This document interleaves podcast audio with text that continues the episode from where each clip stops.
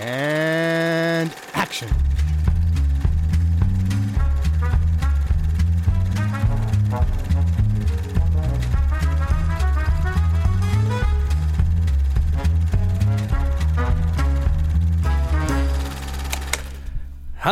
Hallöchen und herzlich willkommen zur dritten Episode Directed by Hayao Miyazaki. Ich bin der Johannes und ich habe bei mir den Ted Servus. und den Luke. Hallo. Und diesmal den Luke über Skype Ja. slash Discord dabei und also andere Konstellationen, also selbe Leute, nur halt diesmal hocke ich mit Ted im Raum und nicht mit Luke im Raum. Ja, genau.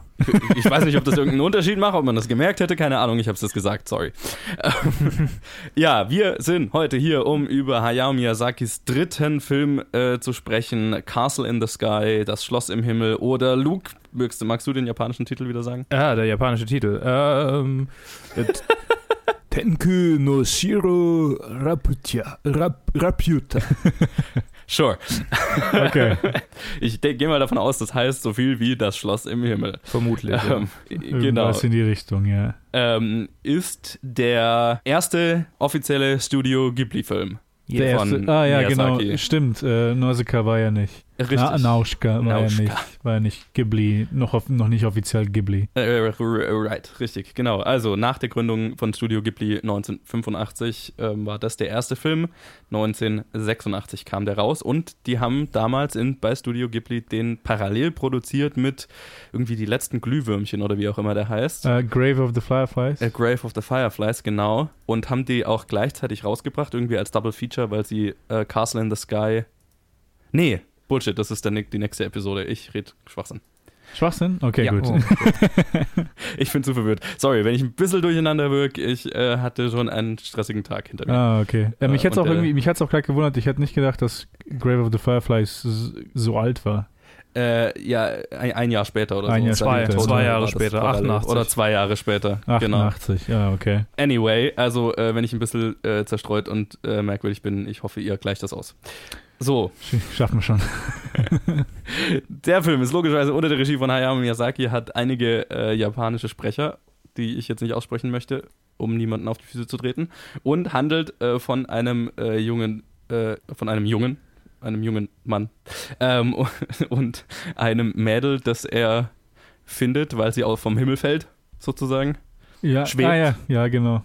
Und äh, sie hat einen magischen Kristall bei sich und dann müssen sie fliehen erstmal vor Piraten und ausländischen oder und ja ausländischen Agenten, wie auch immer man sagen will, und der Armee und allen Leuten und versuchen dann ein, ein legendäres fliegendes Schloss zu finden. Eher eine fliegende Stadt, eigentlich. Eine fliegende Stadt, genau. ja, genau. Es war ja, eigentlich, ja, genau, fliegende Burg oder Stadt, Ja. ja, Ja. wie auch immer. Die äh, Laputa heißt. Laputa. Übrigens, in allen spanisch sprechenden äh, Ländern äh, hat das einen anderen Namen. Was For- heißt Laputa auf Nein, Spanisch? La Puta, die äh, Miyazaki hat sich später mal dafür entschuldigt, ähm, weil ihm das nicht bewusst war und äh, er halt nur Japanisch und Englisch halt angeschaut hat und es da keine Bedeutung hat. Oh mein und Gott, äh, ist das ja, genial. deswegen wurde es in allen, äh, also in Spanien und Südamerika teilweise umbenannt. Ja, gute Entscheidung. Macht Sinn. Ich habe das gar nicht realisiert. Ich so, ja. Und ja, so, genau. Ähm, Oh Gott. So. Gott, bin ich fertig. Ja, Castle in the Sky. Es ist ja schon ein bisschen her, dass ich den gesehen habe. Ich glaube, bei uns allen, oder? Ja, Ja. ich glaube, so etwa einen Monat für uns alle. Wir, wir, wir haben, ich glaube, das ist der dritte Versuch, dass wir die Episode jetzt aufnehmen. Das ist das, Jetzt haben wir es endlich und wir, geschafft. haben's- und wir werden es fast schon wieder nicht geschafft, aber Ja, ja, das war schon wieder auf der Kippe. Also, oh mein Gott. Sonst hätten wir es alles nochmal anschauen müssen. äh, ja, genau. Ich glaube, dann hätte ich ihn irgendwann nochmal angeschaut, weil, ja. Ja, Ja. ich auch. Anyway, kannte einer von euch diesen Film schon, bevor wir diesen Podcast gemacht haben? Ja, aber war ewig her, dass ich den gesehen habe. Okay. Ich habe ihn noch nie gesehen vorher. Okay. Ah, du hast ihn noch nie gesehen? Ja. Ah, okay. Nee, bei mir war es ähm, die ersten Studio Ghibli, was ich weiß, ist wahrscheinlich Mononoke, den ich gesehen habe. Mhm. Und dann habe ich relativ schnell, relativ schnell bis auf äh, Nausicaa, habe ich alle anderen gesehen, als ich jünger war. Okay, krass. Aber die meisten habe ich nicht nochmal angeschaut. Das heißt, mit Ausnahme von Mononoke und äh, Chihiro und Totoro, viele von denen habe ich einfach nur dann das erste Mal gesehen, als ich im jugendlichen Alter und dann Mhm. halt in den letzten zehn Jahren nicht mehr. Okay. Das heißt, jetzt äh, im Prinzip wieder ganz, eigentlich ziemlich frisch wieder in diesen Film rein. Das meiste habe ich wirklich vergessen gehabt. Okay, alles klar. Und Luke, du hattest den auch noch nicht gesehen, ne? Ich hatte ihn noch nicht gesehen, nee. Ich hatte generell in meiner Kindheit eigentlich auch fast keine Ghibli-Filme gesehen, äh, weil ich hatte kein Privatfernsehen. Das, Ah. äh, ja, das macht Sinn. Ich auch nicht. Deswegen. Ja, Ah ja, dann macht er. weil ja. da kam ständig irgendwie Mononoke im RTL 2 und so und ich habe immer in der Fernsehzeitschrift gesehen, ah, da kommt ein Anime-Film äh, um 20.15 Uhr und den würde ich gern sehen, aber ich kann den natürlich nicht sehen, weil weder meine Eltern noch meine Großeltern haben eine Satellitenschüssel auf dem Dach und ja. Ja, ich habe immer nur bei meinen Großeltern konnte ich dann immer ähm, sowas anschauen und ich das einzige, aber da habe ich halt dann so Yu-Gi-Oh! und so einen Kack geschaut. ja. Mhm. Ja, und äh, bekanntermaßen keinen einzigen Studio Ghibli-Film, deswegen für mich war es logischerweise das erste Mal. Und das war jetzt für mich tatsächlich der erste von den drei Filmen, die wir jetzt angeschaut haben, wo ich mir gedacht habe, hm, ich glaube, ich verstehe so langsam, was Leute so, so geil daran finden. So, An, an Miyazaki. So, genau, ähm, es war so der erste Film, wo ich mir so gedacht habe, also Nauska war, fand, ich, fand ich gut, aber irgendwie so richtig übergesprungen ist er jetzt noch. äh, Also, ja, war, war ein guter animierter Film so für mich. Ich, vielleicht hat man es in der Episode gehört. So ein bisschen schwer habe ich mich getan, da so ausführlich drüber zu reden, weil ich nicht so viel zu sagen hatte. War der zu preachy? Nee, ich war gar nicht mal zu preachy. Ich glaube einfach so vom Design her und so, es war alles so weird. Mhm. Ich hab so, so, hatte so keinen so einen richtigen Zugang zu dem Film.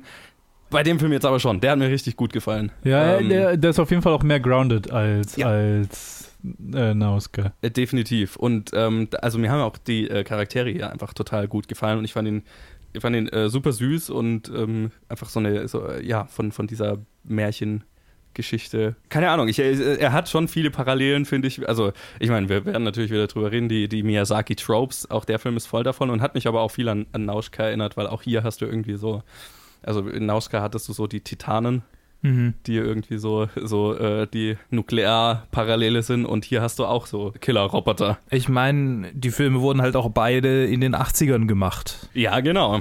In Japan. Ja, Genau. ja, sind sehr nah, sind sehr nah beieinander halt. Das ist, Ja. Ja, nee, es ist, es ist nicht, nicht sehr verwunderlich. Aber, äh, Chad, möchtest du vielleicht mal anfangen und erzählen, wie, wie du den Film jetzt beim zweiten Mal fandest? Ah, jetzt beim zweiten Mal. Also ich muss, ich muss echt sagen, dass als ich den Film angefangen habe, dass ich eigentlich nur mich visuell nur an den Jungen das Mädchen erinnern konnte. Quasi, Mhm. ah, die hatte ich im Kopf, dass die beiden, also das Duo, aber der Rest war halt vollkommen weg, bis sie halt dann zum Schluss kamen, weil dann das Schloss mit den quasi Robotern und dann, wenn sie, die auch dann fliegen können, Mhm, ja. das war, das ist richtig hängen geblieben bei mir. Aber halt vieles vom, viel vom Plot hatte ich einfach nicht mehr im Kopf.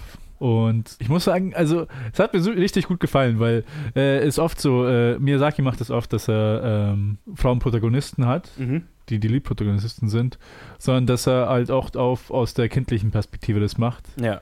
weil es ja im Prinzip ja auch Filme für Kinder sind.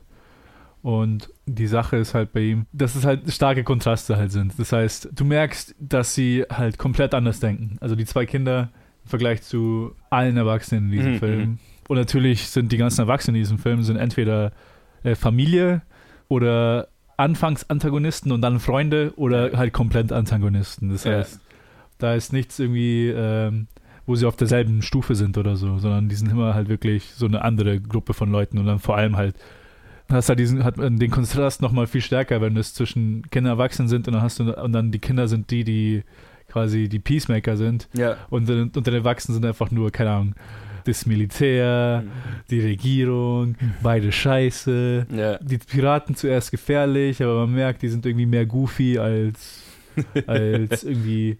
Die wollen niemandem was antun, die wollen einfach nur ein bisschen, äh, äh, die sind so Schatzsucher halt, die Ja. wollen Mhm. halt reich werden, die sind jetzt nicht irgendwie äh, wie der Hauptantagonist, der so, ja, ich will die ganze Welt regieren und Mhm, mhm. mit dieser Superwaffe, ähnlich wie bei Nauschka, einfach dieses im Prinzip Atomwaffen-Metapher, aber nicht Mhm. wirklich, dass er ein bisschen in eine andere Richtung geht, weil es ein bisschen kontrollierter ist. Aber im Prinzip, ja, damit kann ich die Welt regieren und scheiß auf alles. Und dann einfach dieses, diesen Kontrast, den man dann hat, äh, vor allem, wenn man die Szenen hat, wo nur die Kinder da sind, wie sie sich verhalten, wie sie miteinander sprechen, Ja. was sie tun, was ihnen äh, auffällt, wie sie auf Sachen reagieren, ist einfach so erfrischend, das anzuschauen, weil man das normalerweise nicht kennt. Und da, äh, aber da sieht man halt vor allem, dass sich dann Miyazaki ein bisschen schon in seinen Sessel reinsetzt. Also das ist, da bin ich komfortabel. das, das mag ich zu machen und das, dass er ein bisschen da bleibt.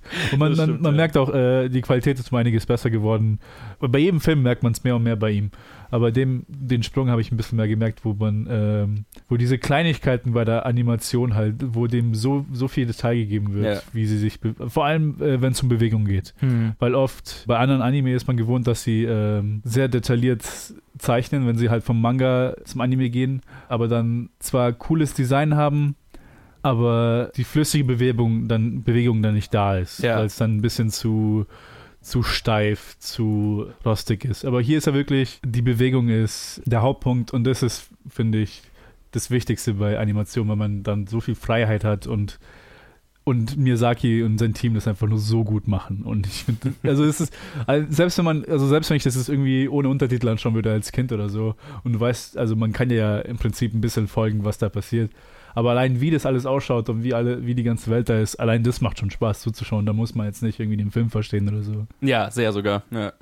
Also ich fand, ich fand den Sprung schon bemerkenswert, so von, von Nausicaä zu dem und dann, also zu Totoro, über den wir dann Ja, ja. nächst, also in der nächsten Episode reden. Da, da habe ich mir gedacht, okay, das ist so das, was ich mir immer, was ich so von Studio Ghibli kannte, als jemand, der keine Filme gesehen hatte davon, aber so, das ist so das, ne, die, das Image und die Art von Animation und so.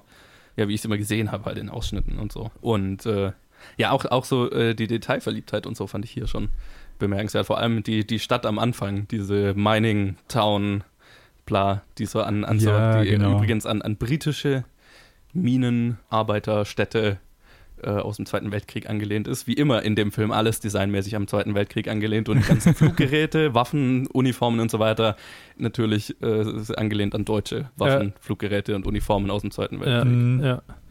Ähm, interessant finde ich auch die Info, die ich auf Wikipedia gefunden habe, dass Miyazaki und sein Team nach Großbritannien gereist sind, Mitte der 80er.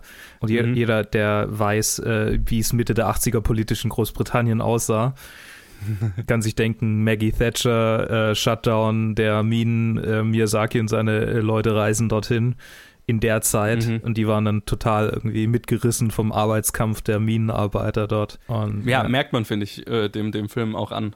Miyazaki ist sehr, äh, man merkt, dass er keine arg konservative Person ist, weil mit, Mhm. seinen, mit seiner Agenda, die er hat. Also selbst bei dem Film sieht man eine starke Neigung gegen das Militär, gegen die böse Regierung, obwohl es Mhm. halt in dem Film natürlich sehr simpel, simpel gemacht wird. Da, Im Prinzip wird es dann auf eine Person geschoben, Mhm. dass er halt dieser verrückte ähm, Welteroberer ist. Ja. Mhm. Aber dieses klare Bild, dass er wirklich anti-militärisch ist, das merkt man bei allen seinen Filmen und Oh, halt auch bei dem, 100%, ja. bei dem halt sehr stark. Ja. Und dann halt auf der anderen Seite, dass er äh, so eine quasi Verliebtheit hat, wenn es um halt den Durchschnittsbürger geht. Und dann vor allem halt da am Anfang Nee, mit den Sehr romantisiert. äh, sehr romantisiert mit, äh, den, mit den mhm. Bürgern, die halt in Harmonie in einer kleinen Gemeinde miteinander leben Ja. und ja. füreinander leben und Auch wo, wenn dann das Militär dann kommt, ähm, die, die Konfrontation zwischen den, den normalen Leuten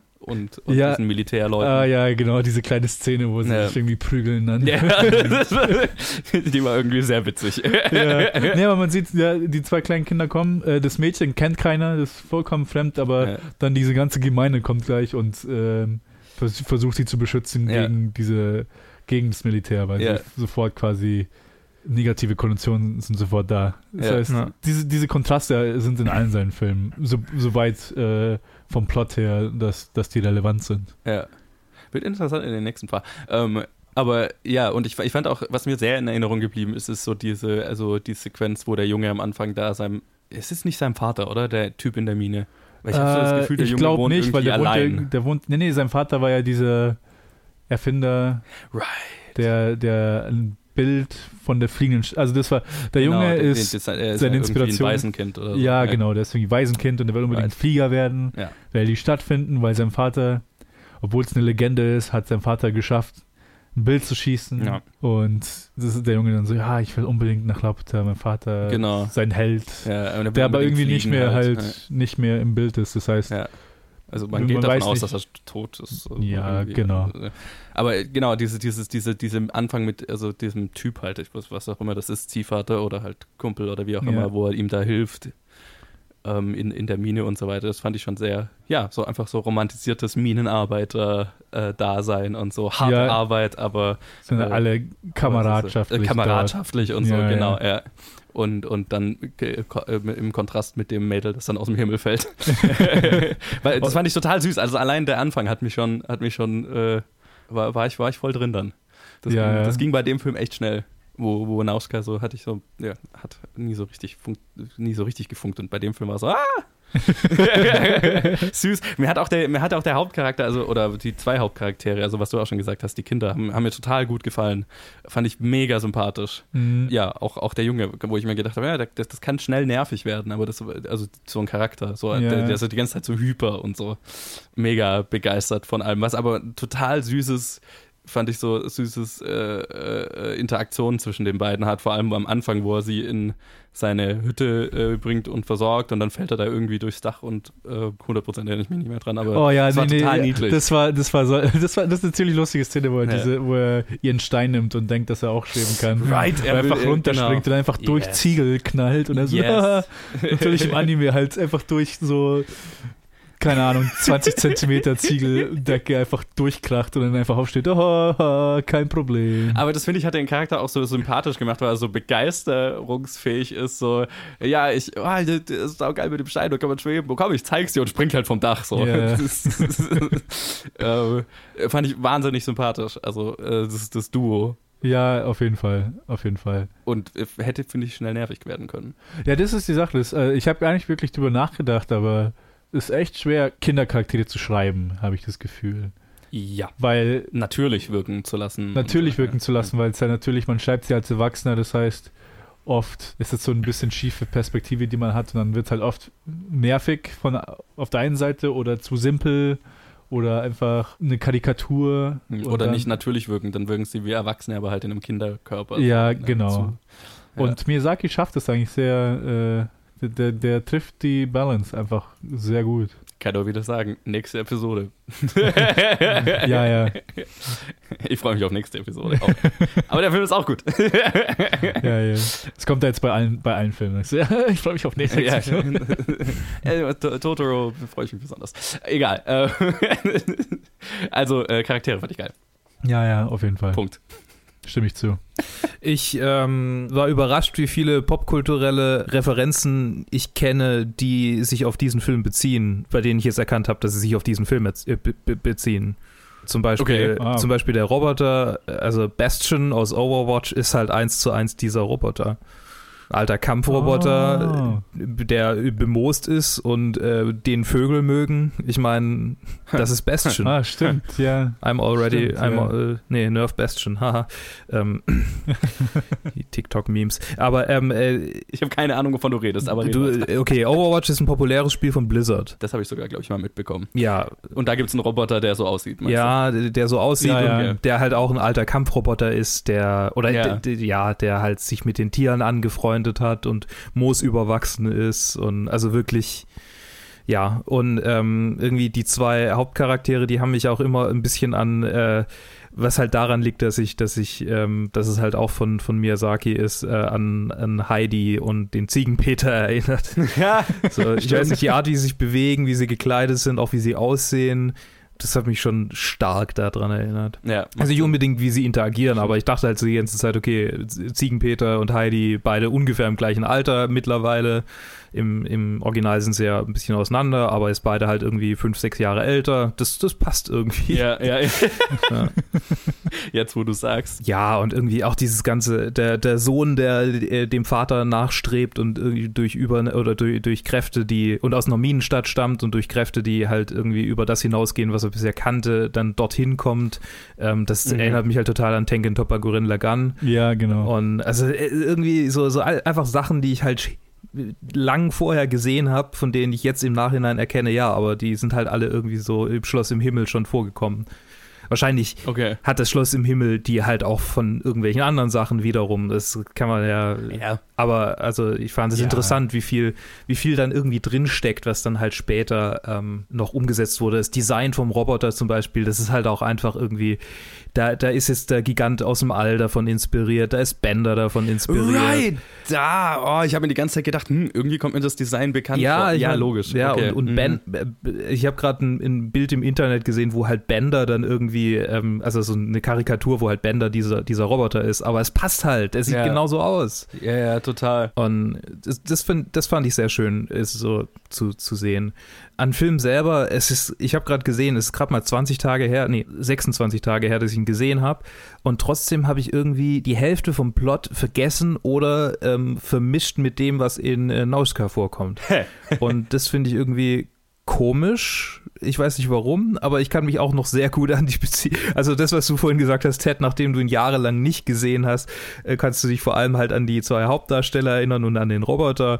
Und mir geht's nach 26 Tagen so. Das ist vielleicht meinem fortgeschrittenen Alter geschuldet. Ich weiß, ich weiß es nicht. nee, nee, das geht mir aber auch so. Ich habe ich hab den jetzt auch, also es ist ein Monat her, dass ich den gesehen habe und ich, ich habe mich auch gerade nochmal auffrischen müssen. Ich, Mhm. ich fand es lustig, vor allem wieder zur nächsten Episode hin. Nauska und hier Castle in the Sky sind ja echt große Geschichten. Ja, ne? ja. Sehr also so komplex und du hast einen Haufen Charaktere und einen Haufen, also ganze Völker, die da irgendwie ähm, Teil der Story sind und ähm, Kriege, die irgendwie äh, ge ge gekämpft werden und riesige Set-Pieces und da und so und dann kommt halt Totoro und ist halt so klein. Und ich weiß nicht, ich weiß, ob, ob das eine bewusste Entscheidung war, äh, Ja, dann, dann zum nächsten Film hin, aber Da- da müssen wir in der nächsten- das, ja, Da müssen wir in der nächsten Episode noch näher drauf eingehen, weil ich bin nicht der Meinung. Also es ist, es, klar, es ist, es ist verglichen natürlich im Großen und Ganzen klein, aber ja, ich, für mich hat sich nicht klein angefühlt. Okay. Ganz im Gegenteil. Okay, da bin ich gespannt auf, auf die nächste. Ja. Wie oft ähm, die nächste. Okay, aber, aber das, das, ist so, das kam mir so vor, weil Nau- Nauska und Castle in the Sky kamen mir, also wie dir halt auch, in dem her ähnlich vor. Also die, die, die, die es hat ähnliche ähm, Messages logischerweise. So, äh, es hat beides so Kampfroboter, die halt irgendwie so äh, omni, omnipotent sind und alles kaputt Mhm. machen können und äh, so missverstanden sind, was weiß ich Ja. und halt eben so diese, diese äh, Völker in irgendwelchen oder, oder halt Armeen in irgendwelchen Flugschiffen, die halt äh, gegeneinander kämpfen und so weiter. Ähm, also es hat viele Parallelen, finde ich. ja. Und das fand ich halt so krass zu, zu Totoro dann, dass es halt so irgendwie schon ein Bruch ist. Ja, ja, ein Bruch auf jeden Fall. In, in vielerlei Hinsicht. Aber wie gesagt, nächste Episode. Genau. ja, also ich fand, ich fand auch das Ende des Films total äh, süß. Also gerade wo es dann, äh, wo, wo dann der Roboter vorkommt. Ja. Also, naja, es gibt ja zwei Roboter, die im Prinzip vorkommen, äh, irgendwie eine Major-Rolle spielen. Ich fand vor allem halt den, wo du auch das Bender-Bild äh, geme- gemeint hast, der, der, der Moosüberwachsene, der da nur noch mit den Vögeln rumläuft und halt Ja. irgendwie noch so auf, der, auf den Garten aufpasst, aber halt der einzige Überlebende ist. Und das war irgendwie sehr, ja, das war, also es war sehr effektiv. Ir- Irgendwie so ein bisschen offensichtlich, aber Ja. sehr effektiv, sehr, sehr herzerwärmend fand Ja. ich. Ja. Tragisch. Also die, die, diese ganze Tragik von, von der Stadt und, und die Metapher, die es natürlich ist, so von der, von der Waffe, die man in die Hände kriegen soll und so. Ja, aber auch halt der Gesellschaft, die, die halt sowas hervorgebracht hat, ähm, wage ich zu behaupten. Genau, ja. Ich meine, die japanische Gesellschaft in den 80er Jahren, gewaltige technische Umbrüche, ne, da ist ja auch ein Spiegel, den er, den er seinen eigenen Leuten vorhält und nicht nur dem Rest der Welt. 100 Prozent und ja auch in dem, in, dem, in dem Charakter, der halt diese Technologie ähm, um jeden Preis an sich bringen will, einfach um, um der Macht willen, Ja. ohne, ohne zu hinterfragen, ob es denn vertretbar ist, ohne moralische Hinterfragen von, von der Technologie. Ja, das ist halt die Sache. Äh, Fortschritt um des Fortschritts willen. Fortschritt um des Fortschritts willen. Ah, danke. Das Ja. ist doch ein schön, schön ausgedrückt. Ähm, was, finde ich, ein, ein, ein, ein großes Thema hier ist und sehr effektiv rüberkommt. Auch wenn der Villain natürlich so ein bisschen, I don't know, Mustache-Twirling, böse Mhm. um, de, um des böse, böse Seins willen. Ja. Aber ich fand hier, es hat mich nicht gestört. In dem Fall jetzt. Auch wenn, wenn, wenn ich mir so gedacht habe, ja, okay. Aber es hat für mich funktioniert in diesem märchenhaften Kontext. Ich weiß nicht, wie ich sagen soll.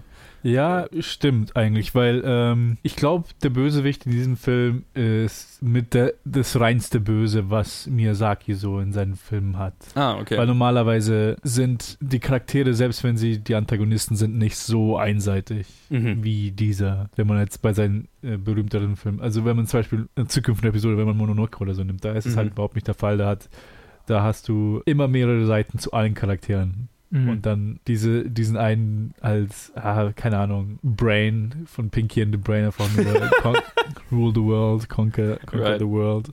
Das halt einfach nichts anderes hat und so richtig so fast schon manisch böse ist. Ist äh, eigentlich untypisch für Miyazaki. Ja. Ich, ich muss versuche auch gerade äh, ein Bild von ihm zu finden, weil ich mich ehrlich nicht mehr daran erinnere, wie er aussieht. Weil ich glaube, der andere einfach, obwohl ja, ähm, der andere richtig böse ist halt von, aus seinem ersten Film, das ist ja noch kein richtiger Ja, Ghibli-Film ja. aus, Cagliostro. genau. Und dann halt hier ist halt einfach nur so, oh ja, ich will die Welt beherrschen, aber halt ganz allein in diesem Schloss und niemand anders. Und so, Ja. hä, Gott. Schon an, an dem Punkt hört es schon auf, wo er, ähm, wo er so in Einsamkeit in diesem Schloss umgeben von Killerrobotern, ich will der Welt sagen, was sie zu tun hat, obwohl er eigentlich schon an dem Punkt vollkommen separat von der Welt ist, einfach nur Mhm. kilometerweise drüber Ja. und nichts mit der Welt zu tun hat und so, ah. Ja, man, man merkt schon, dass da halt schon ein bisschen Nonsens ist, äh, seine Ambitionen, aber halt so karikaturmäßig. Aber es war so ein bisschen Disney-Villain-mäßig, fand ich so. Einfach weil es in, in, in die Geschichte und in, in diese Art von Animationsfilmen so hat es für mich ganz gut reingepasst. Ja, äh, das verstehe ich, das verstehe ich. Ich will, ich will nur sagen, Also, dass nicht. normalerweise das bei ihm jetzt, also nach meiner, nach meiner Erinnerung, weil das bei ihm nicht so ist, Ja. bei Miyazaki. Ja, da bin ich auch gespannt auf die anderen oder halt, kenne ja jetzt schon ein paar mehr als, als den jetzt, aber fand ich interessant. Einfach die Story, die Storystruktur, der Villain und so weiter ist einfach ein bisschen klassischer, einfach hat man schon oft gesehen, ist natürlich jetzt auch schon 30 Jahre her oder so, dass der Film rauskam. Ähm, ja, ja, das ist halt wieder, in dem Kontext muss man es auch anschauen. Ja, Colonel Muska heißt er. Ich weiß, dass Mark Hamill seine Synchronstimme im Englischen ist, weil ich habe es auf Englisch. Ich konnte es leider nicht auf Japa ich konnte leider nicht auf? Japanisch finden und dann musste ich es auf Englisch ansehen. Auf Englisch. Und es war- cool, Mark. Ja, ist so überraschend, wie oft äh, so äh, krasse, also schon von Anfang an, wie viele Synchronsprecher so Bekannte bei für Miyazaki mitgemacht haben. Krass, da sind auch echt gute dabei, ey. Ja. Sag mal. Anna, Anna Paquin spielt die, ha, spricht die Hauptrolle. Wow. James Vanderbeek, den Jungen, äh, Mark Hamill, Jim Cummings, äh, Mandy Patinkin. Oh, cool. Ja, sind ein paar gute Leute dabei. Und teuer. genau. Und es wird ja nur noch krasser hier, also wenn, man, wenn man dann weitergehen. Also Ja. die nächsten Filme sind, sind krass besetzt dann. Ja, extrem. Ja, ich mochte den Film sehr. Ich fand, Ist das schon ein Fazit? Ich weiß es nicht. Ich, ich habe gerade überlegt, wie viel ich noch zu diesem Film zu sagen habe, aber mir brennt so unter den Nägeln über Totoro zu reden. Habt ihr noch was zu sagen zu dem Film? äh, für mich hat der Konflikt nicht so hundertprozentig funktioniert irgendwie. Ich weiß auch nicht. Vielleicht liegt es Mhm. daran, dass ich mich nicht mehr, dran, nicht mehr so gut dran erinnern kann und deshalb äh, automatisch denke, okay, dann wird er wohl nicht so gut gewesen sein. Oder ich, also ich kann mich nicht dran erinnern, gedacht zu haben, oh, äh, ja, da hat er mal wieder den äh, Zahn der Zeit getroffen, da hat er mich mal wieder ins Mark hinein, äh, ich weiß nicht. Vielleicht habe ich auch schon zu Ja. viele Miyazaki-Filme gesehen, um so langsam zu denken, okay, die Botschaft hat es halt ein paar Mal wiederholt. Ähm, das ist einer von denen, vielleicht der erste, nee, der zweite, der diese Botschaft irgendwie transportiert. Ähm, es gibt Menschen, die böse sind, liebe Kinder, aber wenn ihr euch eure Abenteuerlustigkeit und eure Fantasie bewahrt, dann werdet ihr alles schaffen. Ich weiß nicht, das ist irgendwie für mich. Für mich hat der, der, die Beziehung zwischen den Protagonisten hat super geklappt und auch irgendwie die, das Visuelle war wunderschön, aber so alles drumrum war so, ah, ich weiß nicht, nicht so memorable. War auf jeden Fall nicht mein Lieblings-Miyazaki-Film bisher. Nee, da würde ich dir aber auch 100% zustimmen. Also ich sag, wenn ich, ich sag jetzt zwar, das hat mich jetzt nicht gestört, aber es hat mich deswegen auch nicht vom Hocker gerissen. Und Mhm. deswegen habe ich so gemeint vorhin, also das war so der erste Film, wo der so einen Schritt in die Richtung gemacht hat, wo ich mir gesagt habe, ha, Ja. okay, ich verstehe, ich verstehe, was Leute daran finden. Und dann Totoro hat da nochmal einen draufgesetzt. Genau, ich, ich kann das voll unterschreiben. Also für mich funktioniert eben, für mich, für mich funktionieren die zwei Hauptcharaktere total gut. Und deswegen macht mir auch die Story so Spaß. Und eine Sequenz, die ich gerade noch ansprechen wollte, die, die, die, die ich noch total geil fand, war, wo der äh, wo der Roboter dann aus diesem Schloss oder Burg oder was auch immer es ist, also vers versucht halt rauszugehen und so halt alles, alles vernichtet in seinem Pfad und so. Das fand Mhm. ich eine sehr tragische und keine Ahnung. Habe ich mir dann gedacht, ah ja, so muss The Iron Giant sein, den ich ja immer noch nicht gesehen habe. Den hast du nicht gesehen. Nein, habe ich noch nicht gesehen. Oh, okay. Aber so die, die, die Tragik und dann opfert er sich und so weiter.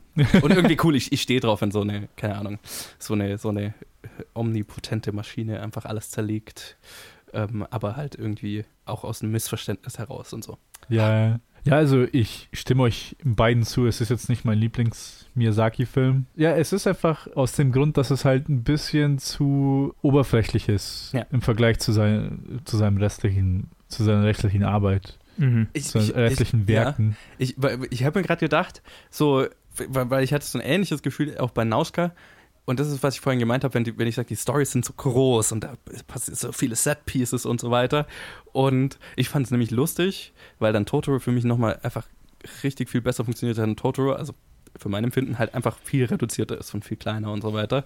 Und ich weiß nicht, vielleicht ist das auch der Grund. Vielleicht ist es einfach, vielleicht verliert er, hat er sich da bei diesen zwei Filmen einfach auch so ein bisschen verloren in der Größe der Welt und einfach so diese Welten zu erschaffen und, und, und, und so erlebbar zu machen und so viele Charaktere und so diese riesigen politischen Konflikte und bla bla bla.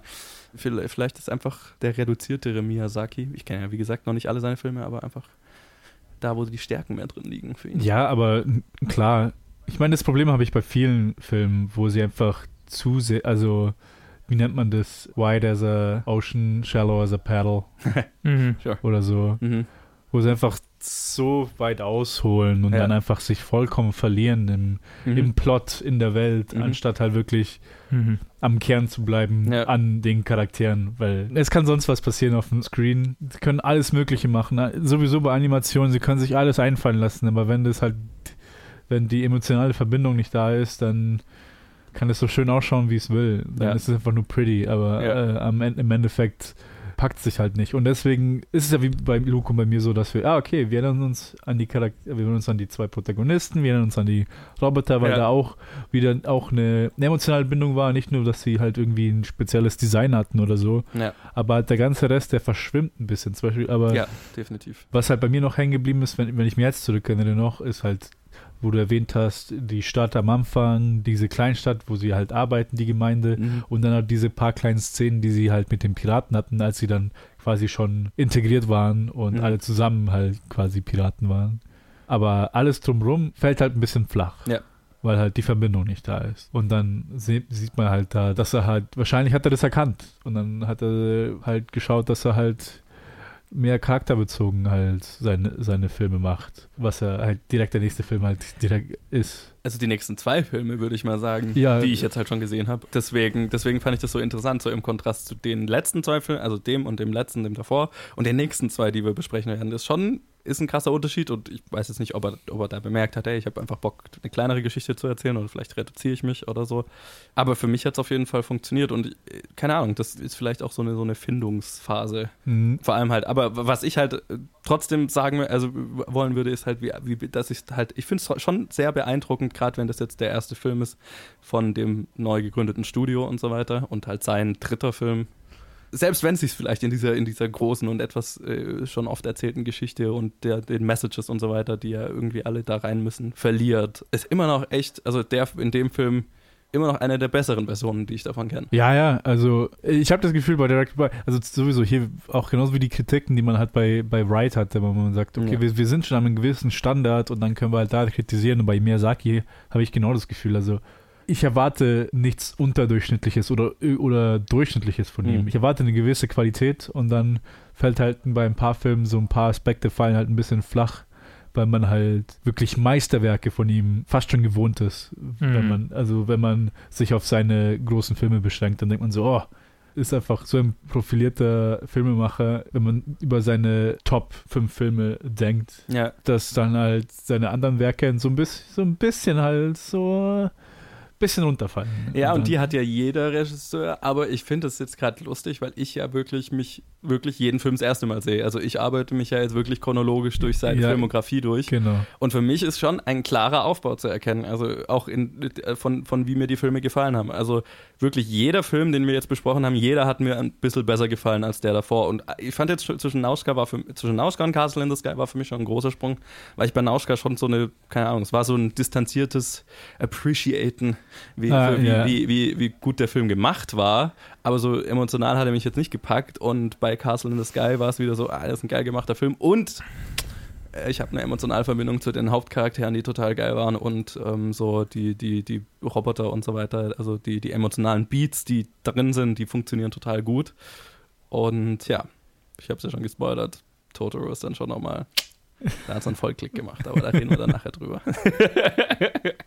Luke, hast du ein Fazit zu dem Film? Der, der, der Konflikt äh, war nicht so memorable, der Rest war geil. Ja, Punkt. Ich, ich stimme zu. Ich stimme zu. Okay, gut. Fazit: Konflikt nicht memorable, Protagonisten und Roboter geil. Okay, dann würde ich mal sagen. war das Episode Drei. 3 von Directed by Hayao Miyazaki. Sagt uns, wie ihr den Film findet und äh, Miyazaki allgemein. Schreibt es uns auf Facebook und Twitter jeweils unter Planet Film Geek und lasst uns mal eine Bewertung da, da ihr uns hört. Ein Review, empfiehlt uns weiter. Es würde uns sehr freuen. Und dann danke Ted, danke Luke, dass ihr dabei seid. Bitte, bitte. Gerne. Und wir hören uns dann nächste Woche oder halt in der nächsten Episode, wenn wir über meinen bisherigen Favorite von Miyazaki reden. My Neighbor Totoro. Mein Nachbar Totoro. Bis dann. Ciao. Tschüss.